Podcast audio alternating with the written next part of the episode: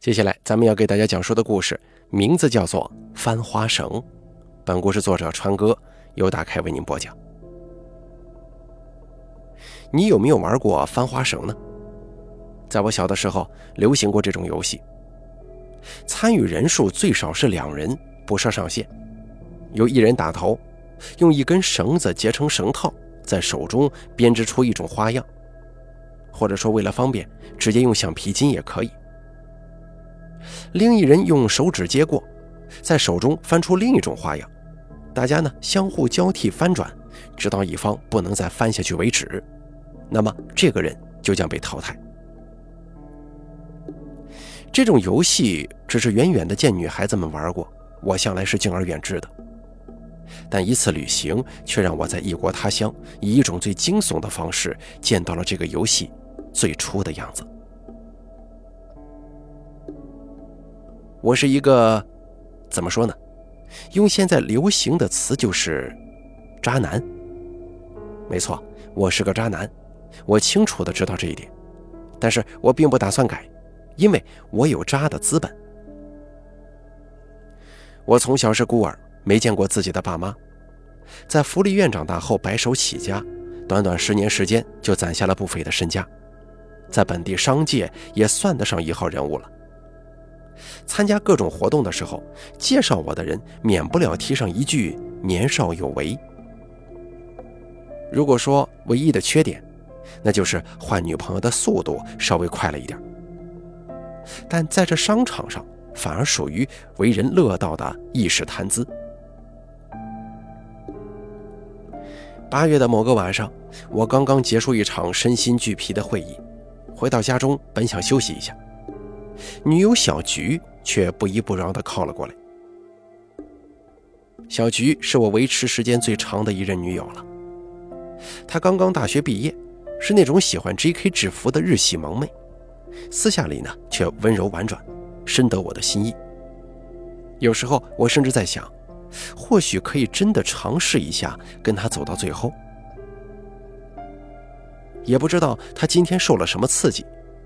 小菊拽着我的手，盯着我的眼睛，一脸严肃地问：“你爱我吗？”又来了，我在心中哀嚎：怎么每个女人都要问这种不知所谓的话呢？但是前面说过了，我是个渣男，所以我毫不犹豫地看着他的眼神，深情地回答：“我爱你。”我久经考验的演技让小菊的表情缓和下来，他显然是非常受用的。可是下一秒钟，他又板起了脸说：“男人的嘴，我才不信呢！除非你跟我举行个仪式。”我心下愣住了，坏了。不是要拉我去领证吗？我还没做好把上亿资产分给另一个人的准备呀。所幸的是，小菊这种还在青春期的中二少女跟我想的并不一样。他兴奋地从头发上取下一圈红绳，两手一支，翻出一个花式图案，一努嘴凑到我的面前：“来，接过去再翻。”我一下子哭笑不得。这不就是我小时候看女生们玩的翻花绳吗？小菊瞪了我一眼，说：“什么翻花绳啊？这叫姻缘扣，传说是用月老的红线做成的，只要男女一起完成这个仪式，就能一生一世永不分离了。”行行行，反正就是糊弄他一下嘛，我也乐得装傻，伸手就要接过绳圈。这个时候，小菊突然惊呼一声。哟，我差点忘了。他缩回手，在茶几下的抽屉当中翻找起来，喃喃自语地说：“鱼油蜡、深海水、海鸥羽毛放在什么地方了？”我目瞪口呆地看着小菊在空盆里倒了一大瓶海水，又在上面撒上一层海鸟羽毛，轻盈地漂浮着，最后放上一盏暗黄色蜡烛，在水盆中央点亮。直到这个时候，他才关掉灯光，用那根红绳翻出一个图案，面无表情地念起了奇怪的话：“翻花绳，翻花绳，翻出负心不良人。真心翻顺归家去，虚情覆海不超生。南娘枯干东海水，子子孙孙永沉沦。我听着小菊冷漠的语调，心中突然一凉，觉得她往日的柔美容颜，此刻格外苍白渗人。尤其是听着那一句句对负心人的诅咒，我心虚的流着冷汗，总觉得有些刻意针对我了。烛光在水面上缓缓飘荡，一片片羽毛被水浸湿，逐渐沉没下去。由于房间昏暗。我下意识地把目光聚焦到了唯一的光源，也就是那节鱼油蜡烛上，看着它随波逐流，上下起伏，脑袋竟然有些微微发晕了，仿佛自己正在一艘渔船上，随着大海的波涛而晃动。我脚下发软，好像晕船了。小菊念完咒语，伸手把红绳凑近我，脸上带着莫名的笑意。如果你爱我，就接过去吧。翻花绳的游戏不难，即使我之前没有玩过，即兴翻个几轮应该没问题。但是此时此刻，我却莫名其妙的有些害怕，竟然不太敢接过这节红绳。直到小菊的脸上有了怀疑之色，我才擦了擦冷汗，接过翻了一圈。烛光摇曳之下，我们交替翻着花绳。奇怪的是，每次小菊把手中的红绳递给我，都要问上一个问题：“你是真心对我好吗？你是不是只爱我一个人？我跟你的事业哪个更重要呢？”我一一敷衍过去，心中却越发不安，总觉得有什么事情要发生。就在小菊第四次把红绳递给我的时候，他问道：“你会娶我吗？”这句话可打中了我的七寸，我担心一旦应下来，小菊明天就拉我去民政局，这可怎么办呢？所以我狠心拒绝道：“咱们现在谈这个，是不是还太早了？”此话刚说出口，水盆里突然传来哗啦一声，海水一个翻滚，居然打起了一个浪花，那节鱼油蜡烛被浪花一卷，噗的一声熄灭了。我本来就心虚，突然见到这种场景，下意识的手一抖，本来要接过的红绳顿时散成一片，向水中落去。彻底陷入黑暗的那一秒，似乎有一个看不清面容的黑色影子，从我与小菊中间站起，伸手想要托起红绳。我在黑暗的房间当中愣了一会儿，摸索着打开房间的灯。鱼油、蜡烛与羽毛都沉到了水底，但水盆四周没有半点水迹，似乎那个浪花只是我的错觉。红绳正散落着飘在水面上，小菊低着头，愣愣地看着他，一言不发。行了，这种小游戏随便玩玩就行了，没必要当真。我当然是爱你的呀。我干笑着把地上的东西收拾好，搂着小菊哄她睡觉。随后的好几天，小菊似乎都闷闷不乐，好几次都一副想跟我说些什么的样子，但最终还是什么都没说。从那天之后，小菊就像换了一个人，变得暴躁易怒，动不动就会因为一点小事跟我争吵，让我不堪其苦啊。再加上那天晚上的诡异，让我心有余悸。勉强维持了一个月以后，我提出了分手。过去的丰富经验让我的分手行为轻车熟路。我拉黑了小菊的电话和微信，卖掉了一起居住的那处房子，到外地出差了一个月。或许小菊有过痛苦和挣扎，反正当我再次踏上那片土地的时候，这个女人已经消失在我的世界里了。接下来的几年，我又换了几任女友，彻底忘记了她的存在。第二集，这是哪里呢？我疑惑的四处张望。太阳快要消失在海平面上，剩下的半截红日挣扎着洒下血色的余晖。若有若无的海风从远处飘来，吹得我打了个寒颤。我踩在细软的沙滩上，看着无边无际的海面，阳光一点点消失，黑暗从大海上席卷而来，一点点吞噬这个世界。海水在风中上下蠕动，海面之下似乎有一团团阴影游弋翻滚，时不时的露出看不清形状的一角，又迅速消逝，让人怀疑这是不是错觉。我走了许久，直到夜色笼罩全身，也没有找到人影。就在我绝望之际，若有若无的呢喃声突然从背后传来。我扭过头，身后的沙滩上远远处有个人影。奇怪的是，我刚才怎么没看到呢？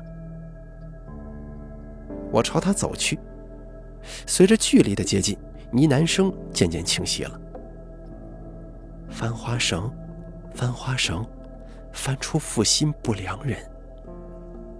我打了个寒颤，有什么被埋葬在脑海深处的记忆又重新浮现了出来。走得更近了，看到那是一个瘦小的身子，背对着我蹲在地上，不知道在摆弄什么。我一步步走到他身后，清了清嗓子：“你好，请问？”那个人的动作突然一顿，肩膀剧烈的抖动起来。似乎是在极力压抑自己的情绪。他的身子巍然不动，脑袋却一点点地转过了一百八十度，手也向后拼命地翻转。伴随着咯咯咯让人牙酸的声音，他双手从背后递过了一圈翻好的红绳，完全扭曲的脑袋上露出了疯狂的笑容。那张脸是我自己。我一下从梦中惊醒，大口喘着粗气。一个柔媚的身体从身侧贴了过来，他把我搂在他的怀中，用温暖的香气抚慰着我。亲爱的，你怎么了？我终于定下神来，意识到刚才只是做了个噩梦。身边的是我妻子乔雅，温柔体贴。虽然是渔村里长大的女孩，学历不高，但贤惠持家。不管我在外面有多么辛苦，回到家中就能感受到轻松惬意。我跟她谈了两年的恋爱，才终于被她打动，放下所有风流债，娶了这个女人为妻。或许正是因为多年混迹花丛，我才会最，我才会最终选择一个不够聪明，但是足够爱我的女人。没什么。我只是做了个噩梦而已。将被吵醒的他哄睡之后，我却辗转难眠。刚才梦中的画面一遍遍闪现，尤其是那个瘦小鬼影呢喃的咒语，那不就是曾经小菊念过的吗？想起小菊，我越发不安了。第二天早上起来，我感觉左手背上痒痒的，像是长了个包。但是怎么也摸不到那个包在哪儿，让我有些奇怪。看我不舒服，乔雅买了几种药膏回来，但涂上之后也没什么效果。接下来的几天，手上的瘙痒越来越重，但偏偏肉眼看不出任何异样。我焦虑地坐在办公室，用力地在左手上挠来挠去，挠的手背一片通红，甚至都有些许破皮了。我越发焦躁，用力地挠着，突然觉得手上一紧，似乎听到了微弱的“噗”的一声，有什么东西挤破了我的皮肤，硬生生地钻了出来。我低头一看，目瞪口呆，那是一只小巧瘦弱的手指。我的左手多了一根手指，在那根手指的指节处，绕着一圈红色的细痕。看着就像套在手指上的花绳。第三集，我赶到医院，想做一个详细的检查，但听完我的话，医生却用一种诡异的目光看我。陈先生，我不知道您有没有听说过一种精神类的疾病，叫做幻肢症。我觉得你最近可能压力过大。我建议你去精神科看一下吧。我不可思议地伸出了手，大夫，这根多出来的手指你看不到吗？看医生点头，我不敢置信地冲出医院，拦住路人就询问。可是那些路人给我的答案惊人统一，他们都看不到这根手指。难道真的是幻肢症吗？我用手去摸，触感软软的，我还能控制它微微的摆动。那么真实的感受，怎么可能是幻觉呢？回到家，乔雅已经做好饭在等我了。我抱着最后的希望，把手递给他。乔雅，我我的左手有几根手指啊？乔雅愣了几秒钟，似乎是在确认我的问题。直到我再问一遍，他才诧异的回答：“五根呢，亲爱的，你怎么了？”我叹了口气，坐在沙发上，没有说话。吃过饭，我一个人离开了家，开着车到了海边，看着一片沙滩发呆。这里是我跟小徐第一次见面的地方。记得那一年，我陪几个朋友来海钓散心，正好遇见了来郊游的小菊。万千思绪在脑海当中翻滚，我揉了揉疼痛的脑袋，从通讯录的深处翻出了一个电话号码，小菊，是空号了。我无奈地挂掉电话。对呀，都好几年过去了，物是人非，找不到他也是非常正常的事儿。更何况最近发生的事情也不一定跟他有关呢。我抽完一根烟，站起身子朝停车的地方走去，打算回家休息。刚走没几步，突然看到沙滩上蹲着一个瘦小的身影。此时夜色已浓，薄雾涌起，笼罩着沙滩。冰凉的海风从远处吹来，让人不由得打着寒颤。看着这一幕，我莫名觉得有些熟悉。不会吧？我咽了口口水，想要赶快离开这里，可是脚却僵在了原地。我的左手上那根多出来的手指突然隐隐作痛，似乎是在提醒着我什么。或许我不该逃避，而是应该走上前去。我心中不断斗争，一探究竟的好奇与明哲保身的谨慎在脑海当中交替上演。我一个晃神。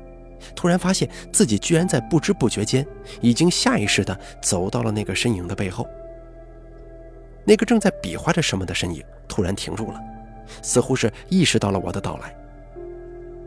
我颤抖着看着他，几乎控制不住自己拔腿就跑的冲动，可隐隐作痛的手指却不断地提醒着我留下来。我就这么愣愣地看着他，一点点站起身子，慢慢回过头。露出了一张似曾相识的脸，可正是这张脸，让我愣住了。这是一个四岁左右的孩子，身材瘦小，衣衫破旧，看起来还有些呆傻。他默默地盯着我，也不说话。他的脖子上挂着一根红绳。第四集，这孩子看起来怎么这么熟悉呢？我总感觉在哪见过他。是哪个朋友的孩子吗？还没等我想起来，孩子突然露出笑容，向我伸出了左手，是要我抱抱他吗？我本来不是一个喜欢孩子的人，但是看着这个孩子，却莫名的并不排斥，于是向前一步，打算把他抱起。我的目光转到他伸出的左手上，却是悚然一惊，他的左手只有四根手指。我左手的那根手指突然剧烈的疼痛起来，痛感一波一波海浪似的袭来，冲刷着我的身体。我忍不住蹲下身子，痛苦的捏住了拳头，整张脸都因为剧痛而变得苍白。孩子被吓到了，忍不住后退几步，随后转过身子奔跑，很快消失在了我的视线里。随着他走远，我手指的疼痛也慢慢降低。我擦着冷汗站起来，心有余悸。刚才是怎么回事呢？我勉强开着车回到家，乔雅看到我，立刻惊呼出声了：“你才出门一小会儿，怎么脸色这么难看呀？”我没有说话，摆了摆手，示意自己太累了，连澡也没洗，躺上床就失去了意识。在梦里，我又回到了那个沙滩，一步步地朝着那个孩子的背影走去。我知道这是个梦，但怎么也无法强迫自己醒来，也不能控制自己的身体，只能看着自己跟他越来越近。站到孩子身后的那一刻，他突然站起来。脑袋直直的扭过，背对着盯住我的眼睛，双手握住红绳，一下勒住了我的脖子。明明是瘦小的身躯，却不知怎么有着巨大的力量。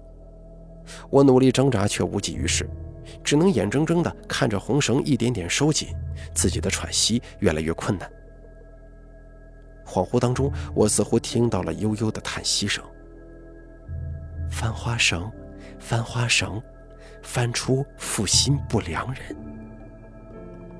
声音越来越大，我突然意识到，他就在我的耳边。我用尽力气回过头，看见了一张熟悉的脸，小菊。我一下子惊醒过来，喘着粗气，擦去满头的冷汗，我心中敲起了警钟。这恐怖的梦境跟晚上见到的那个熟悉的孩子，必然不是巧合。由于出了太多汗，再加上晚上没有洗澡，浑身滑腻腻的难受，我打算去洗个澡。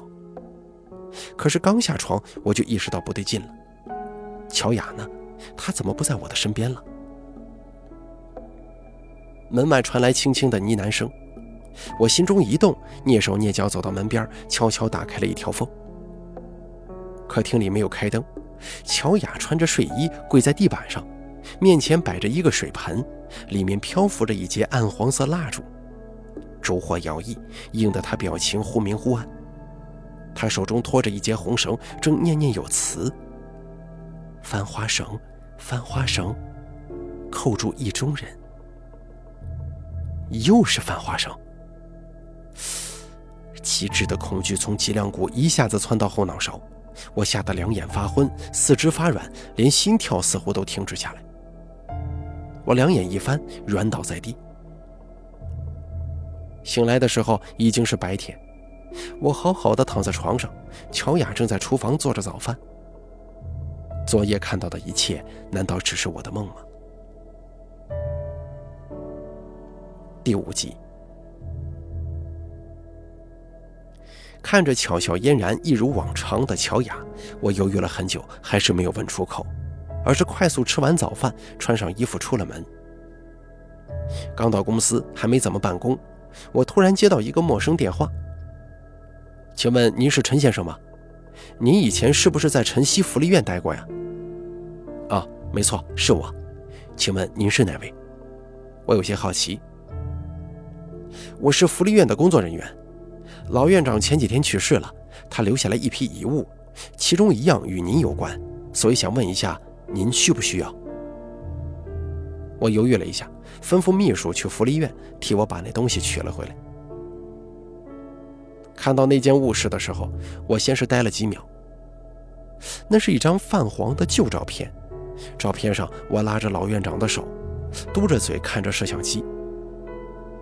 这张照片院长他还一直留着呀，我有些感动。正伤感呢，我突然一拍脑门我小时候的样子跟沙滩上的孩子一模一样啊，怪不得那么熟悉。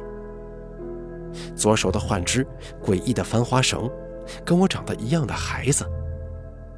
这几件事情让我焦躁恐惧，却又毫无头绪。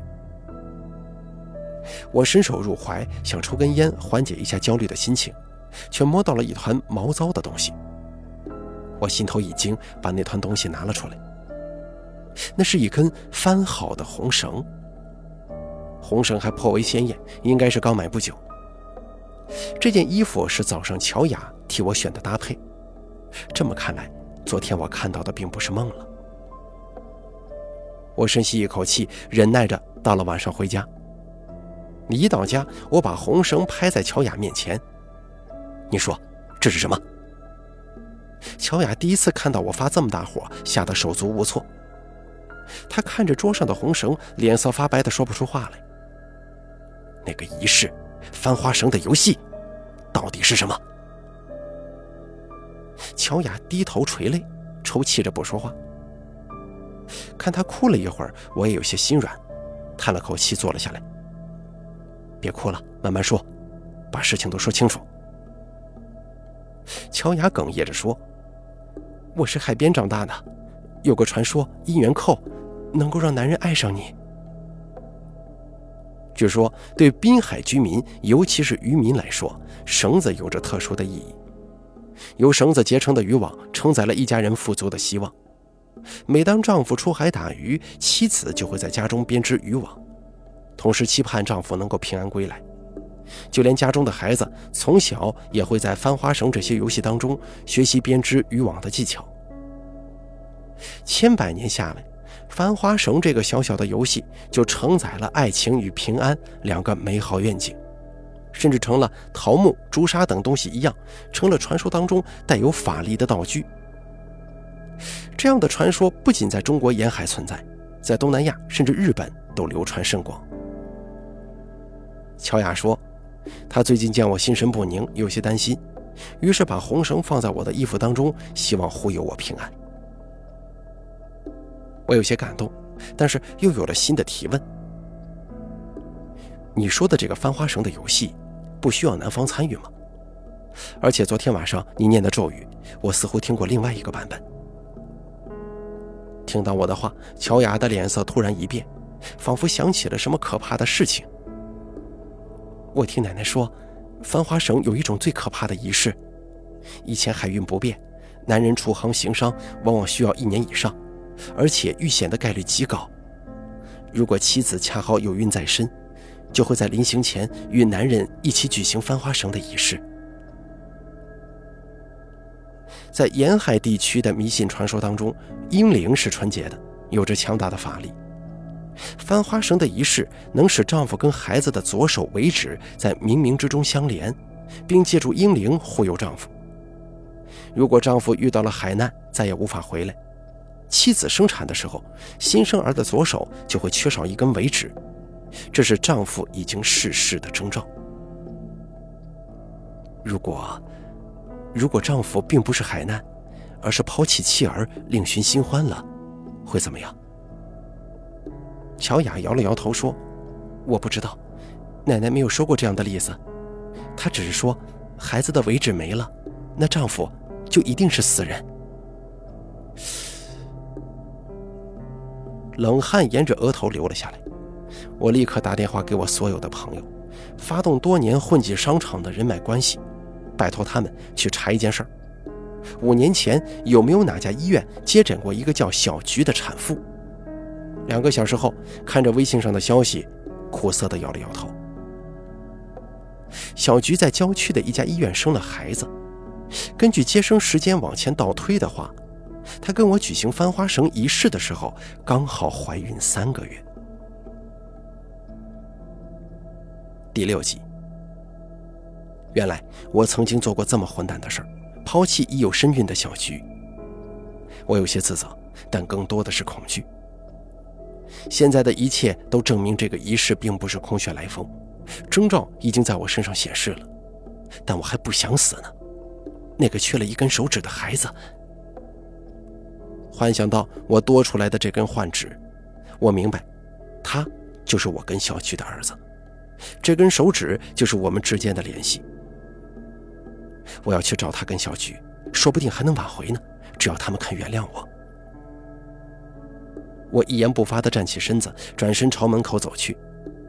乔雅似乎从我们刚才的对话当中意识到了什么，眼中露出了不敢置信与绝望之色。他朝我伸出一只手，似乎是想要挽回，但是我不敢回头。如果我回头的话，小菊还能原谅我吗？我不能赌啊！我硬起心肠，毫不犹豫地离开了。我开着车沿着海滩慢慢搜寻着，却始终没有找到那个孩子。直到傍晚时分，我才看到一处破旧的小镇。我驱车驶入，朝居民们询问是否见过一个左手只有四根手指的孩子。你说阿四吗？小镇中的人似乎很熟悉。朝海边开，到头那家就是了。我谢过这位好心的大爷，正要离开，可是他却突然叫住我了：“大兄弟啊，我多问一句嘴，你找阿四有什么事啊？那孩子可邪性着呢。”我有些尴尬，但为了摆正态度，征求小菊的原谅，我决定照实回答：“我，我是他父亲。”大爷的表情一下子精彩起来，他叹了口气，摇了摇头，一步步后退着离开了。我赶到了尽头的那间屋子，那是农村常见的二层小楼。上前敲了好半天门，才有一个中年妇女嘟囔着开了门：“谁呀？吃晚饭的时候跑过来？”“你好，我找……”我刚要说话，一眼就看见了门后坐在饭桌边的孩子，我的儿子，小镇居民口中的阿四。阿四看见了我，笑着跑了过来，一下子冲进我的怀中。我抱着他，看着他天真的笑容，心中似乎也好受了几分。小菊呢？她在哪？这位中年妇女看了我一眼，仿佛看到了什么古怪的事儿。好半天之后，她才说：“小菊死了，生这个孩子的时候难产，大出血死了。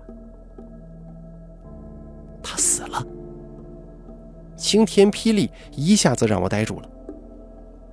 中年妇女拉开了门，示意我进来，同时解释道：“小菊怀孕的时候租在我家楼上，死了也没见亲戚来领。我看阿四可怜，恰好自己又没孩子，这几年一直是我养着他呢。”他犹豫了一会儿，还是问出口：“你是阿四的父亲吧？这么多年，终于还是来找他了。”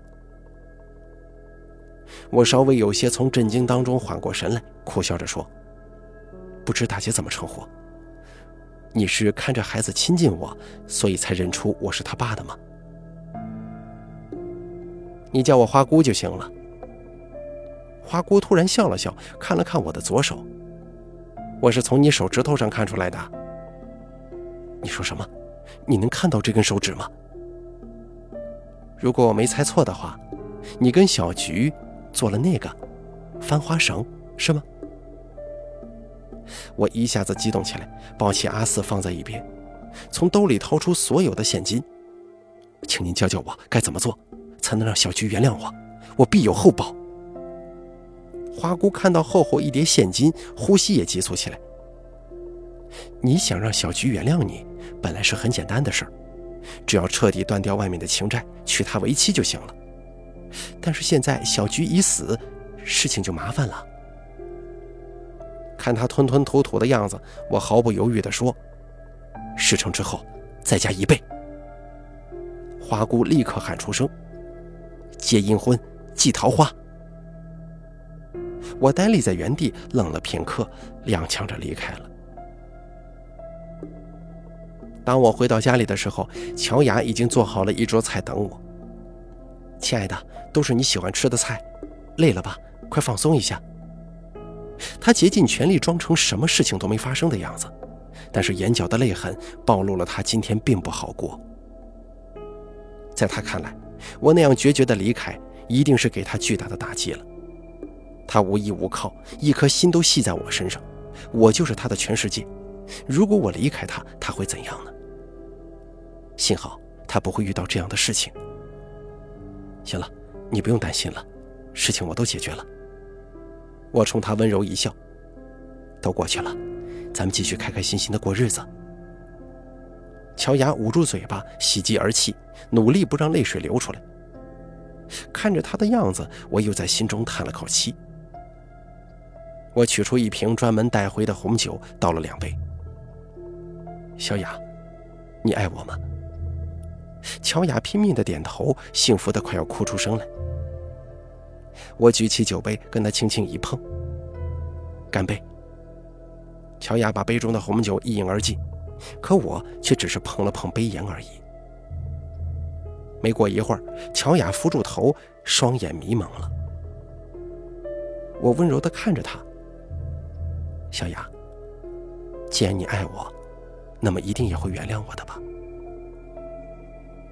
看着乔雅昏迷倒下，我将加过料的红酒放到一旁，回到车库取出准备好的东西：红烛、喜字、大红嫁衣，以及小菊曾经的照片。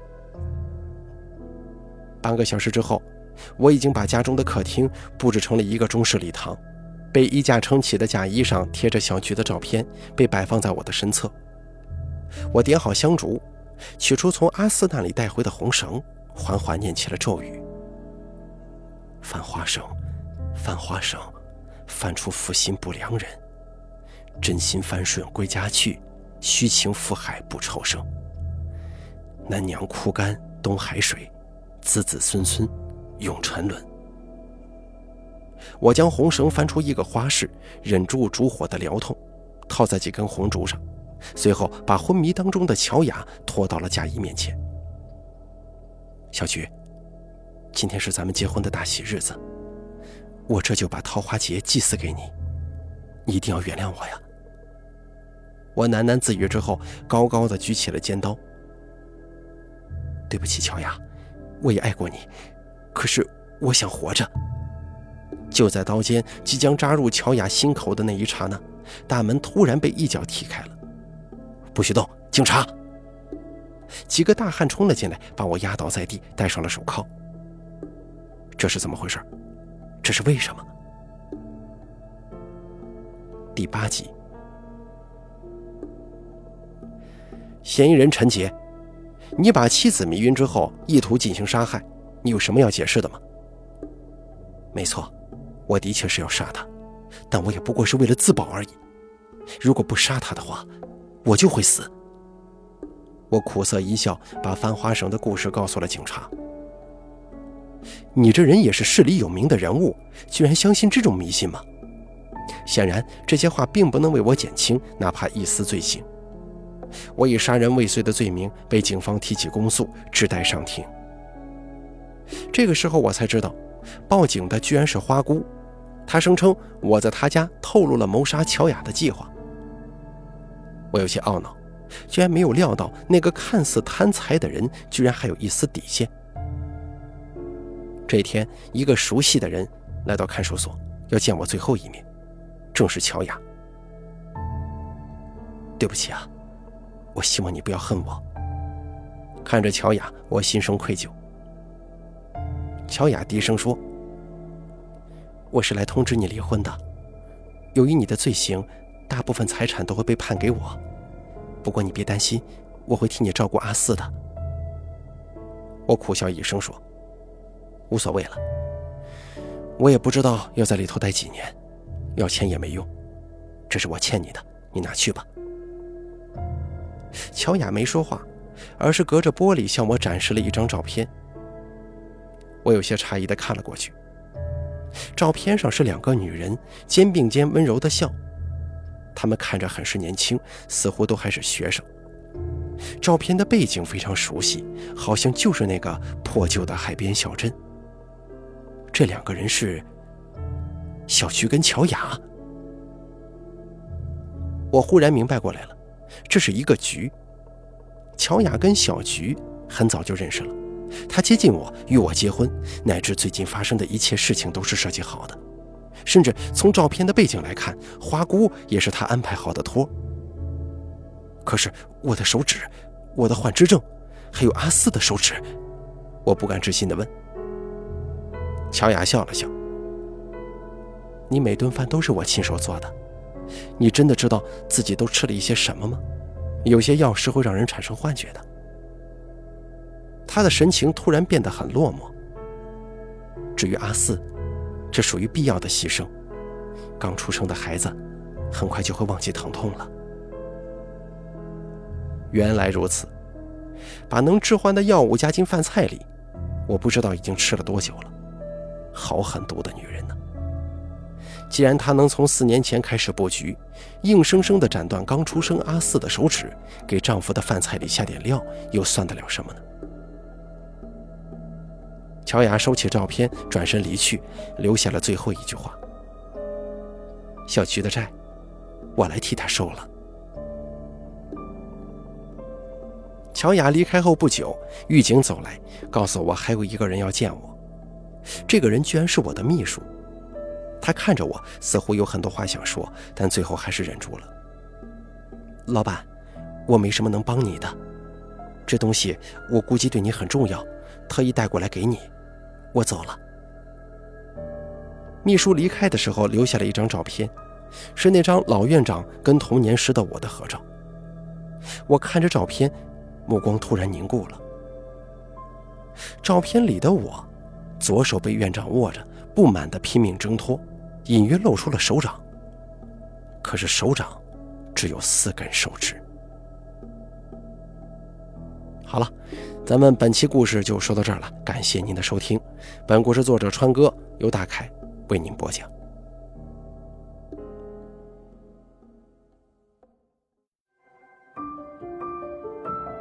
本期故事演播完毕。想要了解大凯更多的精彩内容，敬请关注微信公众账号“大凯说”。感谢您的收听。